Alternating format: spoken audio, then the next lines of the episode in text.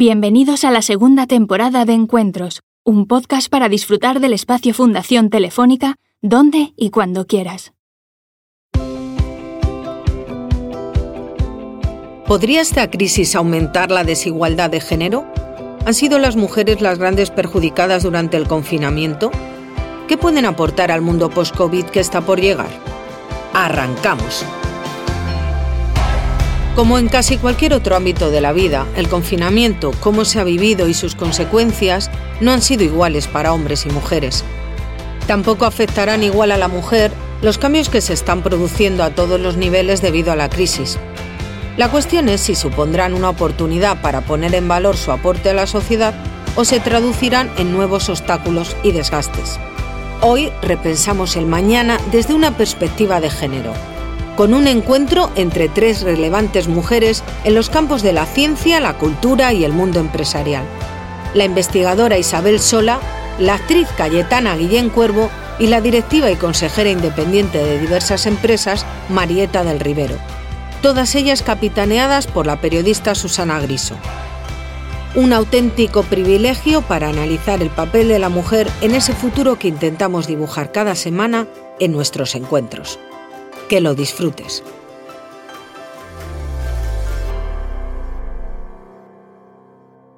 Tenemos con nosotros, eh, bueno, pues eh, a Marieta del Rivero. Eh, vuestros currículums son larguísimos, con lo cual, si me lo permitís, los voy a reducir al máximo. Ya lo siento porque me voy a dejar muchas cosas, pero me voy a ir a lo, Vamos, pero, pero a lo mínimo de lo mínimo. Marieta, en tu caso me quedo con que eres consejera independiente de Celnex Telecom, empresa del IBEX 35, ex socia de Salinger y Conde, recién nombrada presidenta no ejecutiva de Pentacom, enhorabuena, y además eres miembro del Consejo de International Women's Forum Spain, miembro del Consejo Asesor de Mutualidad de la Abogacía y de Medimobile, y además una de las 500 mujeres más influyentes de España, una de las top 100 mujeres líderes en 2018. Si te parece, voy a empezar por ti, eh, Marieta, porque yo no sé hasta qué punto eh, las mujeres ahora mismo son las que, bueno, por las dificultades que tiene conciliar, el hecho de tener los niños en casa, eh, son también las que tal vez resulten menos productivas. Menos productivas. bueno, yo creo que, mm, que esta situación este cisne negro ¿no? que nos ha tocado vivir con, el tema del COVID y estos 90 eh, días ¿no? de confinamiento, eh, ha supuesto un cambio para hombres y mujeres, ha supuesto un cambio, desde luego, para muchísimas compañías que tenían unas culturas muy presencialistas, ha supuesto un cambio para la sociedad en general. Y, y, lo que ha ocurrido es que un aliado, desde mi punto de vista, eh, para que las mujeres podamos eh, ocupar puestos de responsabilidad en, todas las industrias y podamos compaginar la vida personal con la profesional, es desde luego el trabajo remoto. ¿no? Y lo que ha ocurrido es que se ha popularización del trabajo en remoto, ese descubrir, unos por convencimiento y otros por, porque estaban obligados, ¿no? El descubrir que, que, las personas que trabajan contigo, hombres y mujeres, son igual de responsables, aunque no las estés viendo 12 horas en un despacho, yo creo que es una gran noticia para todas nosotras, ¿no? Porque, porque esto de la conciliación, esto de que las mujeres podamos aspirar a las mismas oportunidades que los hombres, eh, va también de, que los hombres lo compren ¿no? y también contribuyan y, lo vean como algo positivo. Con lo cual yo creo que, como todo en esta vida, este momento COVID tiene muchos aspectos positivos, en este caso para las mujeres. ¿no? Ha puesto de manifiesto que, si trabajas por objetivos eres responsable, no necesitas salir a las 10 de la oficina. Eh, ha puesto de manifiesto también, para mí muy interesante, cómo mujeres que lideran países, ¿no? Eh, que en el mundo solo un 10% ¿no? de mujeres son presidentas de países y hablamos de Islandia, de Alemania, de Finlandia, de Noruega, de Taiwán, eh, de Nueva Zelanda. Eh, han sido los países que mejor han gestionado desde ahí arriba, ¿no? desde la posición de presidente del gobierno, toda la crisis del COVID. ¿no? Eh, eso para mí, bueno, yo creo que es también un dato que hoy por hoy se está bueno, propagando por toda la sociedad y que está poniendo de manifiesto que las mujeres, además, cuando tenemos la tremenda responsabilidad de una gestión de crisis, ¿no? como no habíamos vivido antes, lo hemos hecho muy bien, ¿no? Em, Isabel Sola es una de las personas que más sabe de coronavirus en nuestro país. Es codirectora del Centro Nacional de Biotecnología, adscrito al CSIC. Es el único laboratorio de España que investiga con los coronavirus y su trabajo nos lo va a contar ella, pero se centra en identificar, analizar, descubrir el virus, investigar cómo hacerle frente. Confiamos mucho en esa vacuna que ella ahora mismo bueno, pues está tratando de hallar con el doctor Juanes. Es además eh, coinventora de tres patentes eh, sobre el desarrollo de vectores infectivos derivados del COVID y sus aplicaciones, se graduó en biología por la Universidad de Navarra. Cuando digo eso, y lo digo de manera provocadora, que las mujeres tal vez seamos menos productivas que los hombres, es porque en el ámbito de la ciencia se ha visto que en estos meses han publicado menos. Y, tú, eh, en fin, eres un mal ejemplo para esto que estoy contando, porque Isabel ahora encarna toda la lucha española contra el COVID, debe ser una de las personas más entrevistadas, por lo menos yo la he buscado muchísimo y, no sé si es representativa de lo que estoy contando, pero sí que se ha visto que lamentablemente a nosotras nos toca conciliar y por tanto atender mucho más a los niños que a los investigadores, que a los hombres, y eso pues ha ido en detrimento de muchas de las publicaciones y de los trabajos que se han venido publicando en estas últimas semanas. Sí, efectivamente, ese es un dato que, es curioso que analiza eh, las publicaciones de estas últimas semanas en las que investigadores e investigadoras han estado en su casa y mientras que los hombres han continuado con un ritmo mayor de, publicaciones, las mujeres no lo han hecho. Y posiblemente eso tiene que ver con eh, las responsabilidades atendiendo a, niños que están en edad escolar o no tanto, que requieren de, de atención. Eso efectivamente pone en evidencia que todavía no hay una distribución igual de las tareas en casa y que estando el padre y la madre, pues quizás es la madre la que más está ocupando de, los niños. Eso es algo de nuestra cultura, de nuestra mentalidad, eh, no sé muy bien a qué, a qué atribuirlo y es algo que creo que, debe cambiar, porque en este espacio concreto sí que ha tenido un impacto negativo en, las mujeres que, se han quedado en casa. ¿Y, qué representa para una investigadora, Isabel, publicar menos, eh, digamos, que los investigadores hombres, sobre todo cuando están arrancando su carrera como científicas? Bueno, en cualquier momento de la carrera científica, publicar es esencial, porque es eh, el mérito que se utiliza para medir la producción científica, la capacidad de liderazgo y es ese mérito el que se tiene en cuenta a la hora de que se concedan proyectos y se financien proyectos de investigación, a la hora de promocionar en la, escala profesional. Si alguien no publica, pues eh, está científicamente muerto, digamos, porque no ha demostrado la capacidad de generar nuevo conocimiento o de, o de desarrollarlo de una forma convincente. Así que sí que es muy importante. Y de hecho, en el caso de, bueno, de las mujeres, sobre todo, si eh, has tenido hijos, esos gaps en la carrera profesional, digamos, eh, se consideran, están reflejados para que quien evalúa tu currículum a la hora de concederte un proyecto o de ascenderte o, o promocionar tenga en cuenta que has estado en circunstancias desfavorecidas respecto a otros. Claro, em, a Cayetana Cuervo la conocéis sobradamente, ella es eh, actriz de teatro, actriz de cine, ha recibido numerosísimos eh, premios, presentadora de televisión, gran presentadora de televisión, ha tenido que moderar muchísimos debates durante, bueno, 20 años al menos, ¿no? Eh, actualmente es presidenta de la Fundación y vocal de la Junta Directiva Academia de las Artes Escénicas de España. ¿Cuántas películas eh, tienes en tu currículum, Cayetana? ¿Las has llegado a calcular? ¿Las has contado tú? Uy, pues, eh, pues, fíjate, Susana, la verdad es que eh, tengo idea de que son más de 30, pero ahora mismo la verdad es que el número concreto me, no lo tienes. no, ¿Y, obras de teatro? ¿Cuántas funciones has hecho? Pues funciones debo haber hecho 15 coproduciendo las últimas, han sido coproducciones con el Centro Dramático Nacional, poniendo en pie títulos justamente que, mis padres también han levantado en, otro momento de la historia de España.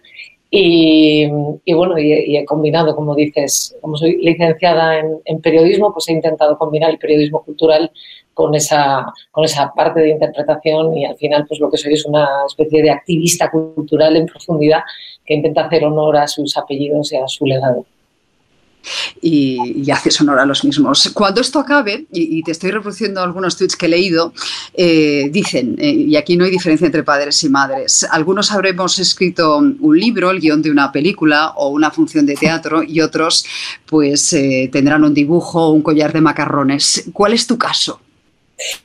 Pues mira, yo soy una persona realmente hiperactiva hiperactiva para bien, con la, eh, pensando en la mejor acepción de esa expresión o de ese concepto. Y realmente cuando se paró el mundo, yo sentí la responsabilidad de tener que continuar, porque me parece que la cultura sin duda ha sido un poco el oxígeno de la ciudadanía, eh, la ventana al exterior las alas que teníamos recortadas y pegadas al cuerpo por una falta de libertad, poniendo en prioridad, por supuesto, nuestra salud.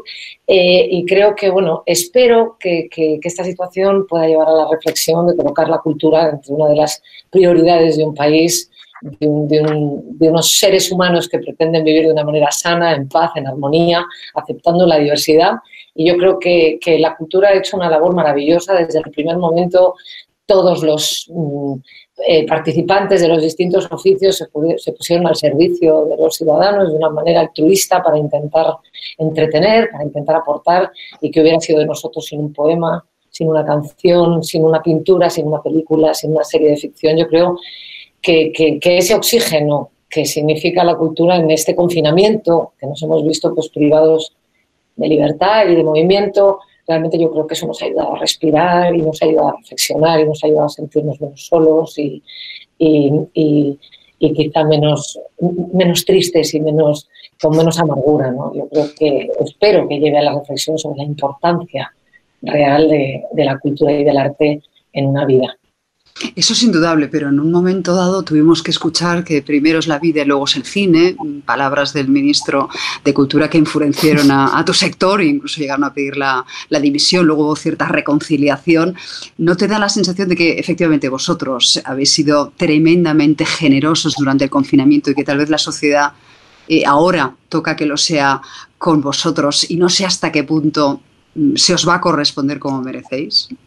Yo soy optimista, Susana, porque creo, creo que realmente eh, se ha dado un ejemplo, pero se ha dado un ejemplo una vez más. Quiero decir que yo, eh, cuyo legado es el de mis padres, tengo unos padres eh, maravillosos que me han transmitido el respeto absoluto a los textos, a la literatura, a, a, lo que significa una imagen, una obra de arte, a lo que significa realmente el espíritu crítico para un ser humano y que el espíritu crítico se forma herramientas. Las herramientas las da la literatura, los versos, eh, las experiencias. Eh, eh, ese es mi legado. Mis padres me lo han dejado muy claro desde muy niña y de alguna manera yo en ese Guillén Cuervo llevo, llevo todo eso intentando, con ese activismo cultural del que te hablaba, tanto en la interpretación como en la transmisión de, de ideas o de referencias en, ese periodismo cultural, intento transmitir la importancia que tiene eso, ¿no?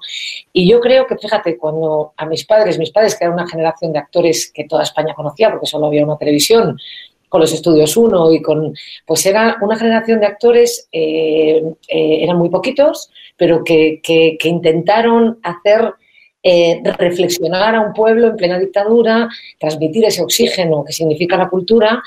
Eh, en todas las crisis la cultura tiene cierta responsabilidad en dar la mano al espíritu de esos seres humanos encerrados y ensombrecidos por la crisis que sea, y en esta ocasión nos ha tocado a nosotros ¿no? vivir eso. Y yo creo que siempre hay una respuesta y que el ciudadano se entera de todo, que el espectador es profundamente inteligente y que, y que con haber hecho soñar, reflexionar o, o haber acompañado a un solo ser humano eso habrá tenido sentido. Y el ministro pues habrá tenido días más y menos acertados también habrá que, que, entender que te puedes equivocar.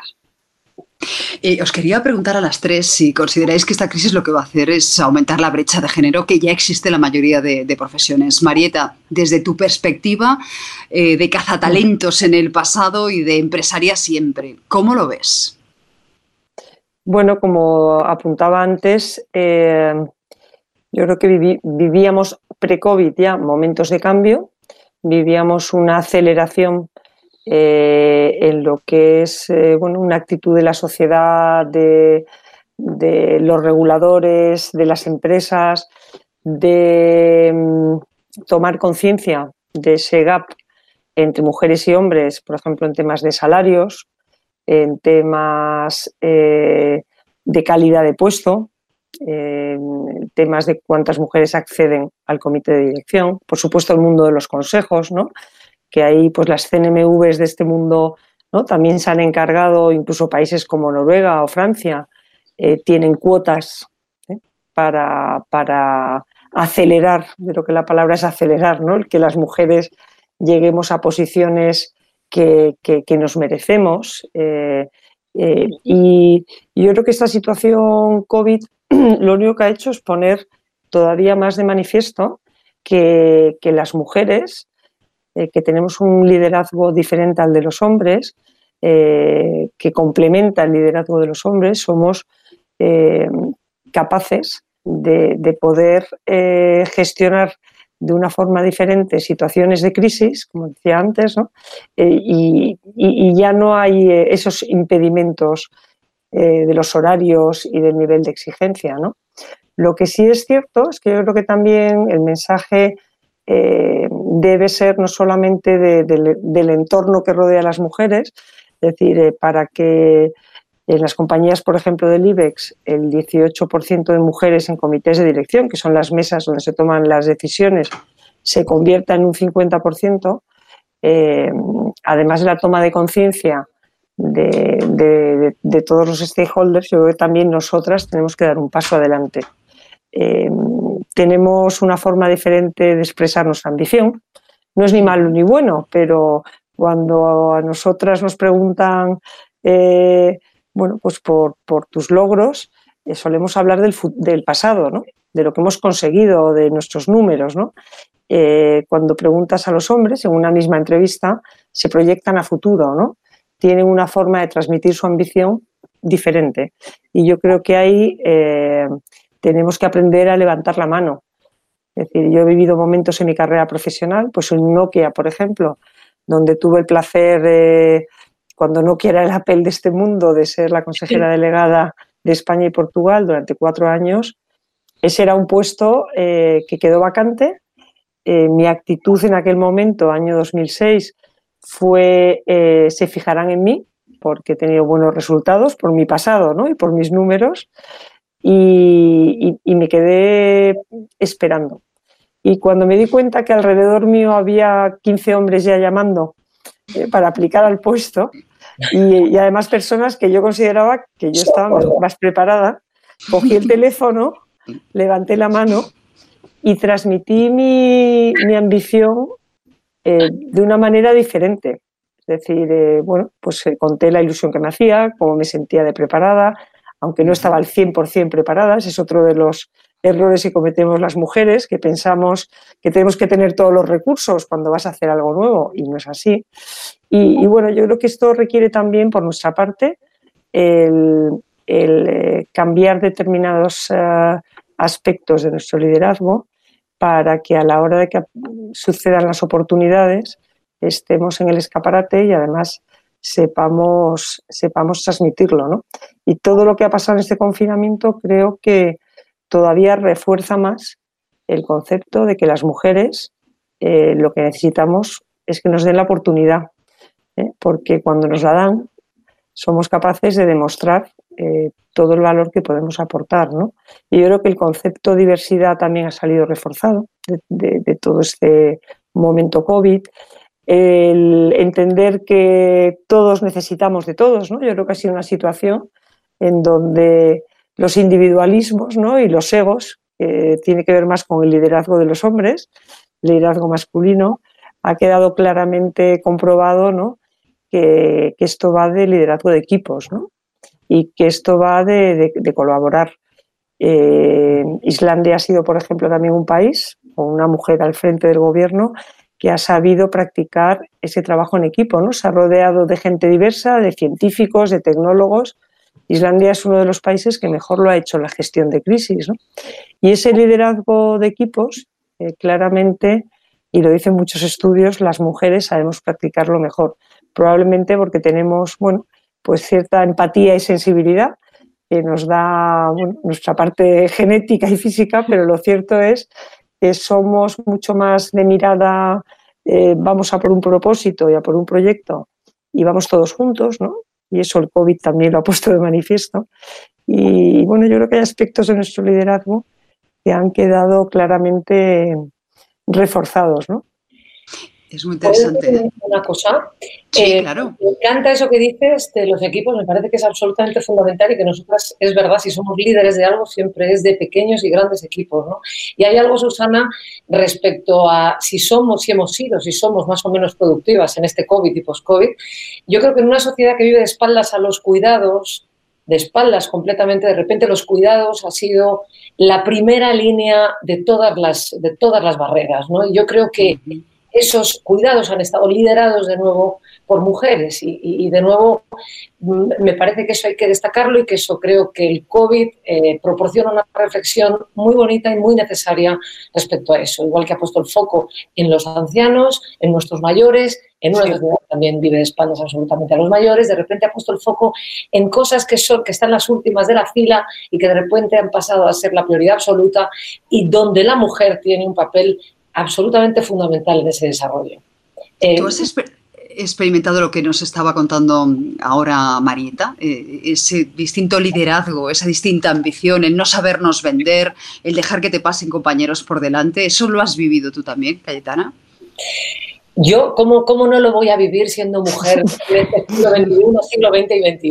Lo vives, pero yo realmente también es verdad que mi, capacidad de liderazgo, si es que la tengo, va mucho más por las emociones, por la ilusión, por, la sinceridad, por el formar equipo, por el transmitir cosas buenas, por rodearme de gente estupenda. Eh, es, una, es una ambición como, como blanca, no sé explicarlo, y, luego todo eso tiene un resultado muy bonito y, tiene realmente un resultado, un resultado con, con quiero decir, un resultado también económico y tiene un resultado real, terrenal, no solamente espiritual e intelectual. Entonces me parece que efectivamente eh, llevamos dentro una capacidad de, liderazgo distinta eh, en la cual eh, podemos abanderar grandes cosas que todavía no nos hemos puesto delante de las filas. Todavía no nos hemos puesto. Hay una cosa que fíjate que a mí, que siempre que puedo la recuerdo, que es que las mujeres acceden de una manera libre a unos estudios universitarios a partir de un 8 de marzo de 1910, que es antes de ayer. Antes de ayer. Antes no se las permitía, o sea, y era una época en que no se las permitía ni ir solas por la facultad, no se podían sentar al lado de sus compañeros como si fueran, como si fueran un riesgo absoluto para una sociedad de hombres que a mí es que me hace gracia leer esas cosas y me hace gracia reflexionar sobre esas cosas. Digo, por favor, es que eso es hace muy poquito tiempo y, fíjate en tan poco tiempo lo que nos ha dado eh, tiempo a hacer a las mujeres, ¿no? O sea, quiero decir, eh, hemos empezado a caminar.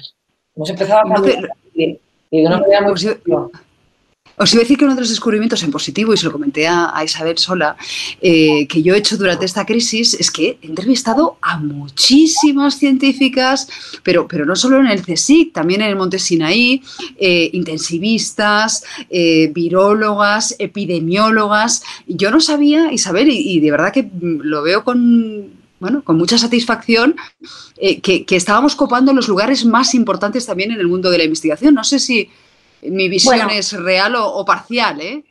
Bueno, todo tiene su parte de verdad y es, cierto que, hay muchas mujeres en investigación muy, muy relevantes, pero también es cierto que todavía no hemos alcanzado eh, esa situación de, al menos de paridad a la que se, aspiraría. Cuando empieza la carrera investigadora, estamos más o menos igualados. Quizás hay un poquito más de, de mujeres que empiezan con voluntad de hacer una tesis doctoral, de dedicarse a la, investigación, a la ciencia, pero conforme va avanzando la carrera científica y vamos viendo en, España las escalas de los investigadores, eh, en el CSIC al menos hay varias, científico titular, investigador y profesor de investigación, que es la máxima. Pues vemos cómo de estar igualados o incluso las mujeres un poco por encima, se ve la gráfica en tijera en el que el porcentaje de mujeres en las escalas superiores va disminuyendo y la de los hombres va aumentando. yo espero que, esta observación actual, pero que viene de atrás, vaya cambiando por el camino. También es verdad que, en todo este proceso, a lo largo de, la carrera investigadora, ¿cuál es la razón por la que hay menos mujeres que van ascendiendo en, esa escala? Pues quizás tiene mm, que ver con lo que comentabais, con que la ambición o la forma de enfrentarnos a, eh, la, ambición profesional, en este caso, es distinta en los hombres y en las mujeres. Y aunque yo estoy absolutamente de acuerdo con que eh, somos complementarios y con que nos enfrentamos a los problemas de, formas que pueden llevar a la sinergia. Yo creo que los equipos deben tener hombres y, mujeres porque la forma plural de, enfrentarnos a los problemas y solucionarlos siempre es más positiva. Pero quizás las mujeres todavía no hemos, eh, no sabemos levantar la mano y decir, eh, aquí estoy, yo soy tan capaz como, como este hombre y por eso eh, vamos quedándonos un poco atrás en el proceso de, ascenso y de ocupar los, los puestos más relevantes. Pero espero que esto cambie, sinceramente, poco a poco. Eh, estoy viendo a Cayetana y a, Marieta muy positivas porque no entienden que esto que estamos viviendo ahora tenga que ser un paréntesis o un retroceso. Yo soy un poquito, ya me perdonaréis, más pesimista. Lo digo porque tengo la sensación de que llegamos todos muy concienciados sobre la necesidad de las políticas de igualdad, sobre la lucha contra el medio ambiente y de repente llegó el COVID y nuestras vidas se pararon y todo eso quedó relegado a un segundo o un tercer lugar. Eh, claro, yo me pregunto, si vamos a tener rebrotes, Isabel, si la perspectiva es estar así durante dos años hasta que tengamos una vacuna, ¿qué futuro nos espera? Es como si hubiésemos parado el tiempo. Bueno, a ver, yo espero que eh, como cualquier crisis, esto lleva a un reajuste de valores, de comportamientos yo también tengo tendencia a ser positiva y a pensar que eh, la crisis que ha supuesto y el cambio de vida a la que nos hemos, al que nos hemos visto forzados todos, este paréntesis en el que parecía que el, mundo se había parado, que podamos sacar de ahí la parte más positiva. Y es una de ellas es esta nueva forma de enfrentarnos al trabajo, de poder trabajar a distancia, de poder reunirnos a distancia lo que permite un poco eh, integrar la vida profesional y la, vida personal, una cierta eh, reflexión y valorar otros aspectos.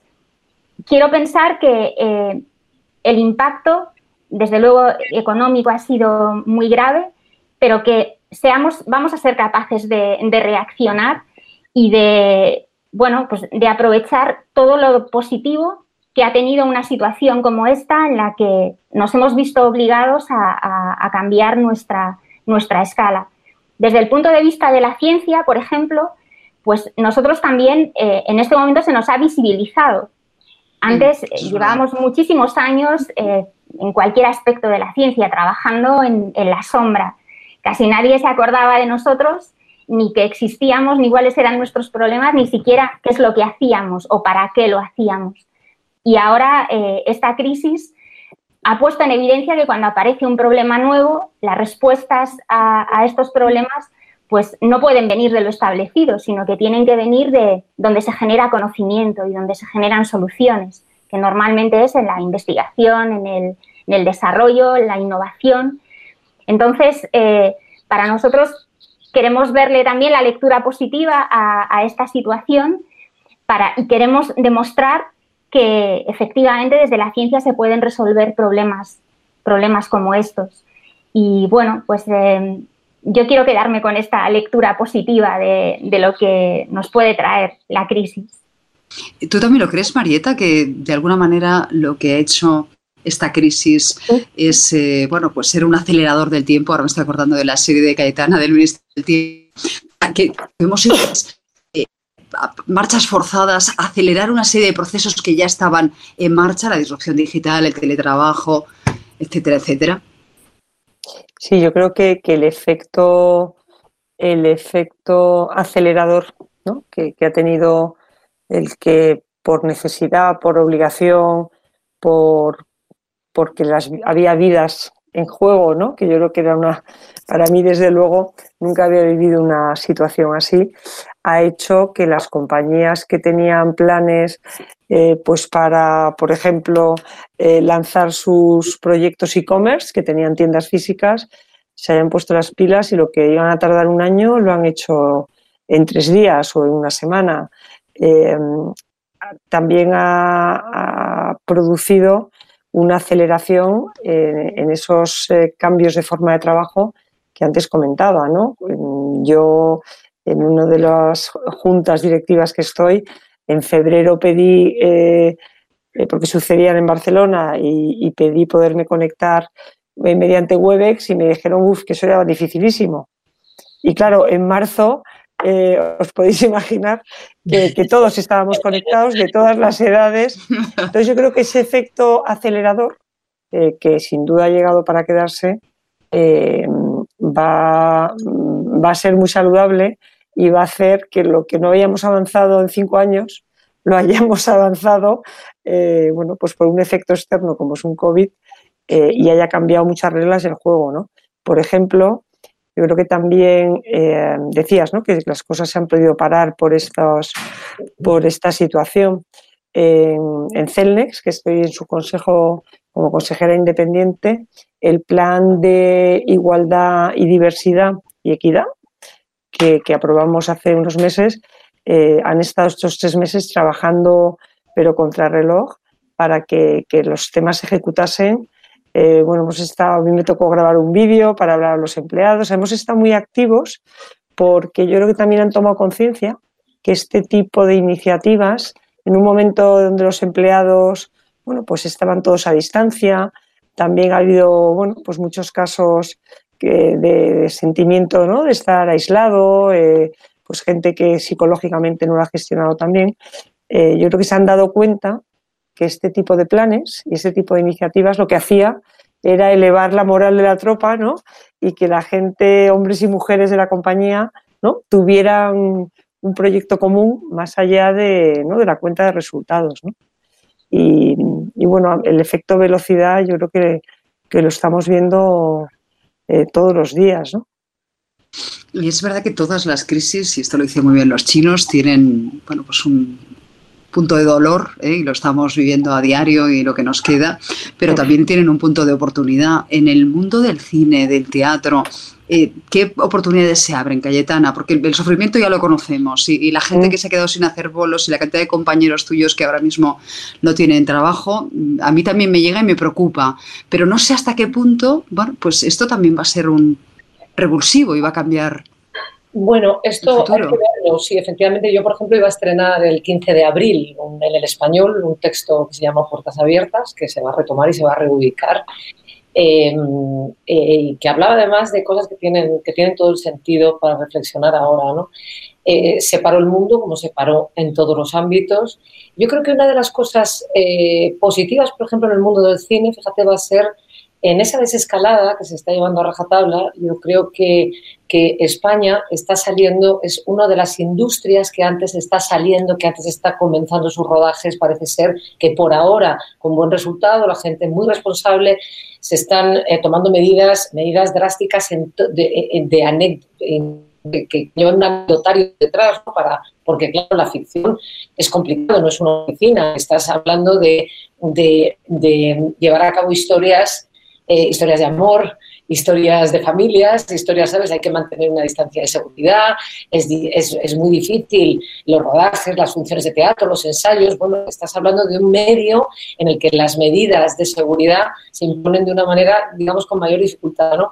Pero como España está saliendo bien de esa historia mucho antes que otros países cuya cinematografía está absolutamente colapsada, quizá, quizá vamos a poder recibir rodajes aquí o recibir eh, oportunidades de otros países, eh, vamos a ver qué pasa, pero yo creo que si España lo hace bien, podrá estar a la cabeza en muchas cosas en ese sentido, ¿no? Por hablar de cosas positivas. Yo creo que es muy importante el, empezar a andar, eh, Susana. Es muy importante que se abran teatros, que se estrene alguna película, que se comience a caminar en esa nueva normalidad y, por supuesto, teniendo todo el respeto del mundo y llevando la responsabilidad como epicentro del alma ahora mismo, porque no hay otra manera de convivir que con esto.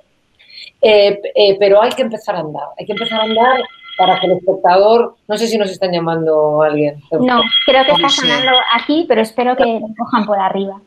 Eh, esto es la vida, claro. Esto es la, vida. el directo. También es una cosa muy bonita el aceptar el error y la incidencia como parte de la vida sin te pase nada.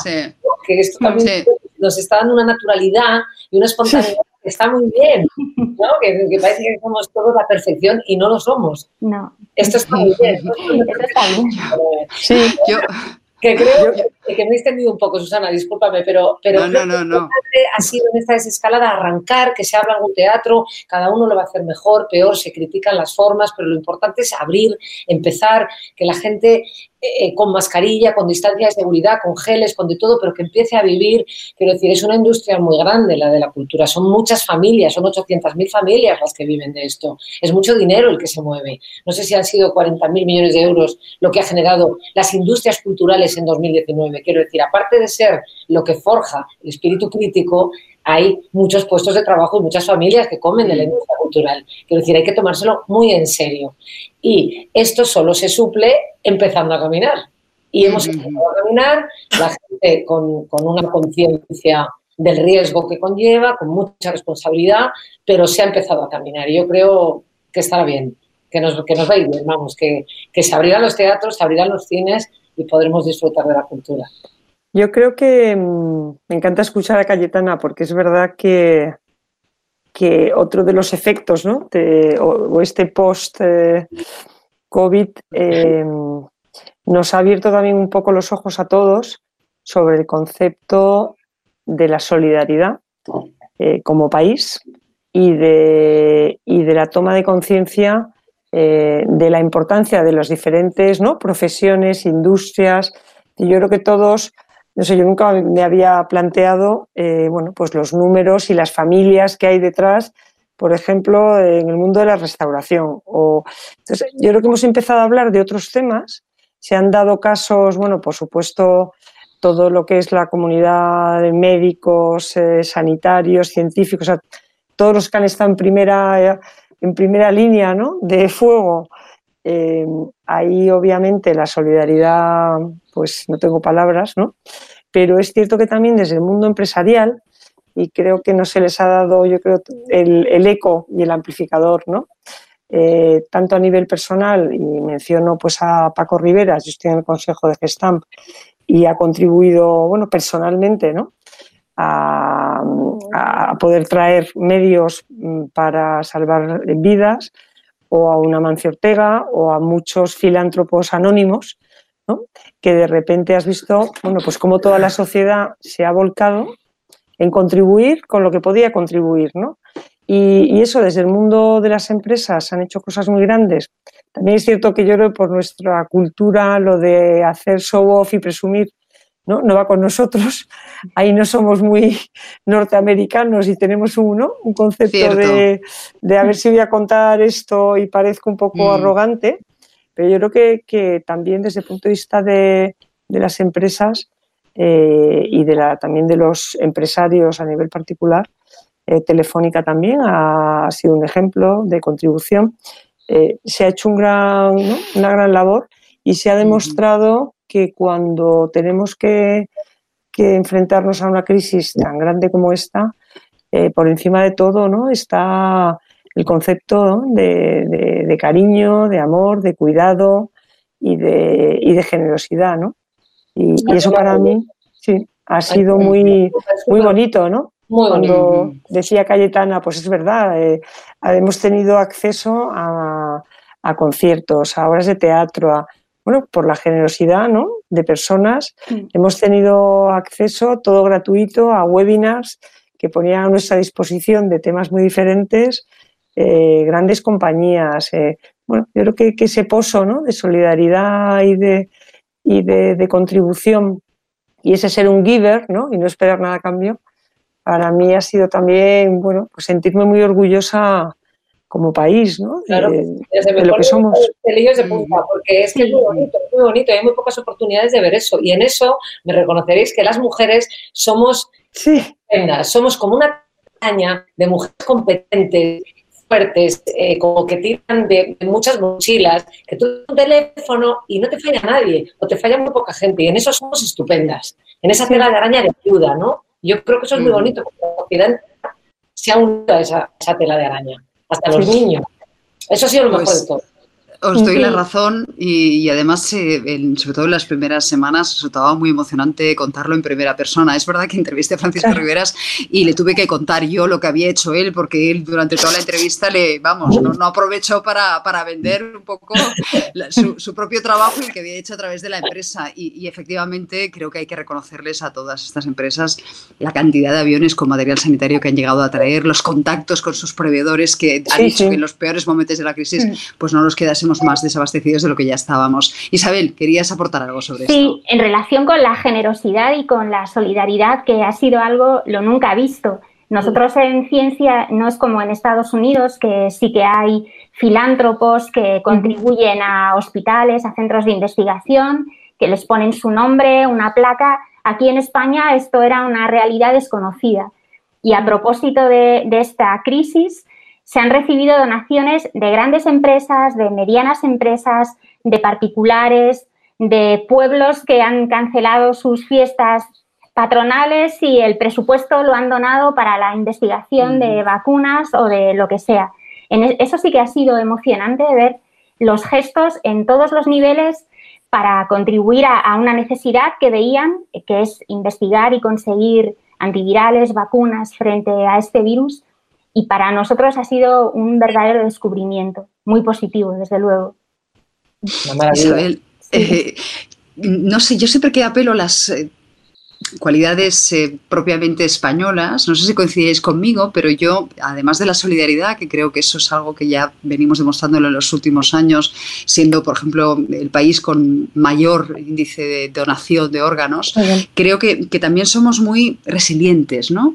Siempre se ha dicho que tenemos una capacidad de improvisación muy buena en el mejor sentido de las palabras, ¿no? Que hace que, bueno, pues cuando las cosas no salen como uno querría, eh, tiremos de ella y, y sepamos innovar adaptarnos, modificar, digamos, nuestros objetivos en función de las circunstancias que se van creando, ¿no? No, no sé eh, si genéticamente, Isabel, perdona por, la pregunta, porque tiene, en fin, ya bastante complicación, pero de la misma manera que, hemos estado muy expuestos al COVID, y yo en alguna ocasión te he preguntado hasta qué punto había ahí un factor genético en, los italianos y los españoles, si tú crees que, esa genética pues también puede ayudarnos en, en un momento tan complicado, sabiendo que además hemos pagado un precio muy elevado, ¿no? Hombre, eh, desde luego la pregunta es muy interesante y estoy segura de que la genética pues tiene que ver con casi todo mm, lo que somos y, cómo reaccionamos ante muchas cosas. Esa es una pregunta que ahora nos podemos hacer porque se dispone de tecnologías que nos permiten eh, investigar y secuenciar cada uno de los genes de las personas, analizar millones de secuencias, compararlas, ver similitudes o diferencias y posiblemente dentro de, un tiempo podamos asociar a determinadas resistencias a enfermedades o una mayor susceptibilidad, un comportamiento de un tipo o de otro. Se podrán asociar determinadas características genéticas que en una población de un determinado país, pues precisamente porque formamos parte del mismo espacio, porque hay eh, endogamia, pues hay determinados genes que están enriquecidos con respecto a otros países. Es muy complejo, desde luego, porque no todo depende de un gen único, sino que la mayor parte de, las eh, herencias son, dependen de, de muchísimos genes. Pero estoy segura de que con el tiempo se podrán identificar estas relaciones entre la genética y el comportamiento humano o determinadas actitudes.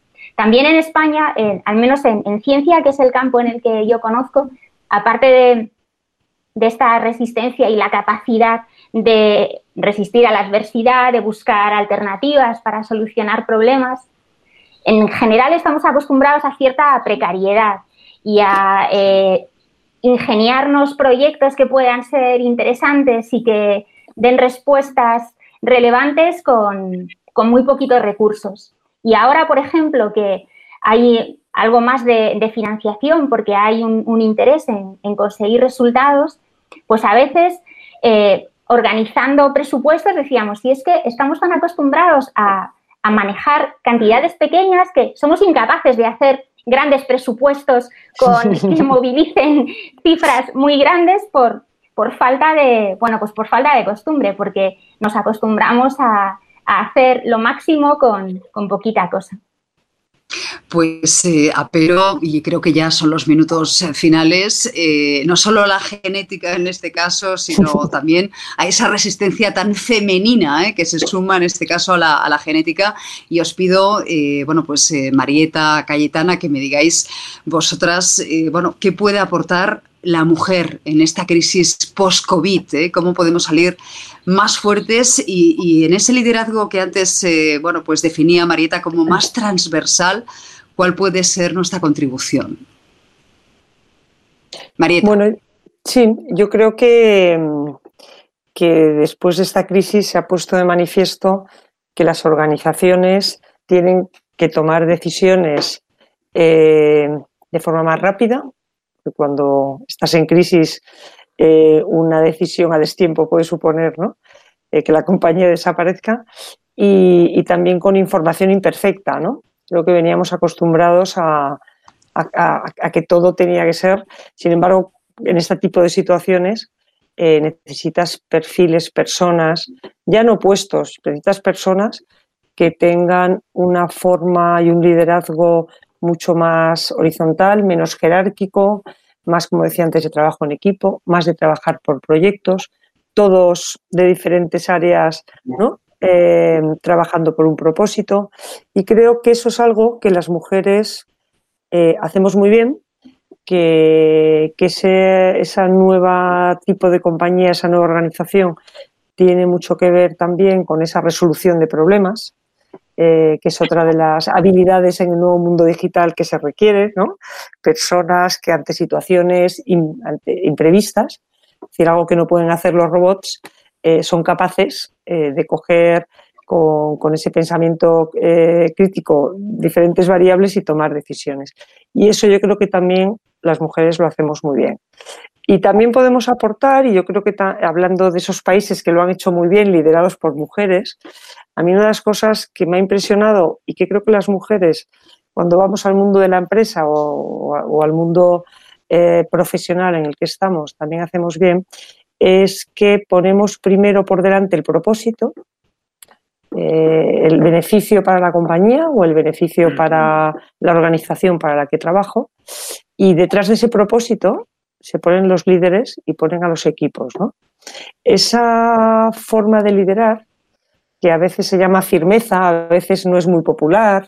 Eh, lo hemos visto en, países como Taiwán, donde la presidenta eh, tomó unas decisiones antes de que Wuhan estuviera cerrado, ella cerró Taiwán y canceló la entrada de personas en el país, canceló los vuelos, no tuvieron que confinar, porque ya en enero tomó decisiones impopulares por un bien común ¿eh? que era que el país no sufriera. Eso lo ha hecho también la presidenta de Islandia, lo ha hecho también la presidenta de Noruega, eh, Angela Merkel. Y para mí son ejemplos de cómo ese liderazgo post-COVID aplicado a nosotras, ¿no? a Isabel, a Cayetana, a Susana, a María, que estará por ahí escuchándonos.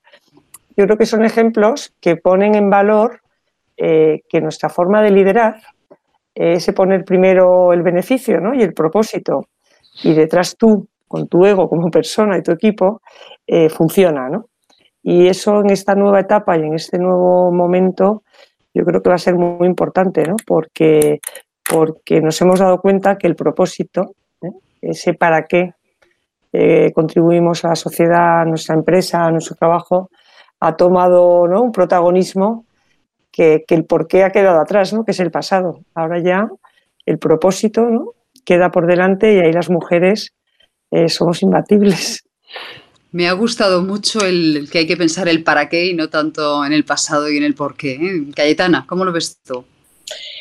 Mira, yo a mí me gustaría cerrar esta maravillosa charla en la cual me ha chiflado escucharos porque amo a las mujeres, porque es que es un universo fantástico lo que aportamos de verdad, siempre de la mano de los hombres, por favor, que yo no, no, no planteo un conflicto, planteo un camino para avanzar juntos, ¿no? Pero me encantan las mujeres.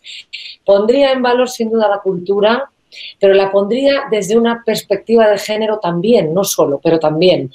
Y mm, cómo, cómo podemos ayudarnos dándonos visibilidad unas a otras. Algo que Isabel ha nombrado antes, ¿no? Mm. Quiero decir, la visibilidad es muy importante porque la visibilidad nos hace existir en un sistema que te exige esa visibilidad. Por lo tanto, empujémonos unas a otras, demostremos al mundo que entre nosotras no hay celos, sino todo lo contrario. Hay ganas de apoyarnos, hay admiración, hay reconocimiento, hay, hay, hay reconocimiento de identidades, de lenguajes y que juntas somos una cosa imparable. Por lo tanto, este post-COVID, apoyémonos, démonos visibilidad unas a otras, ayudemos a, la que, a, las que tienen menos capacidad, a las que no tienen tribuna, a las que no tienen una, una ventana donde asomarse.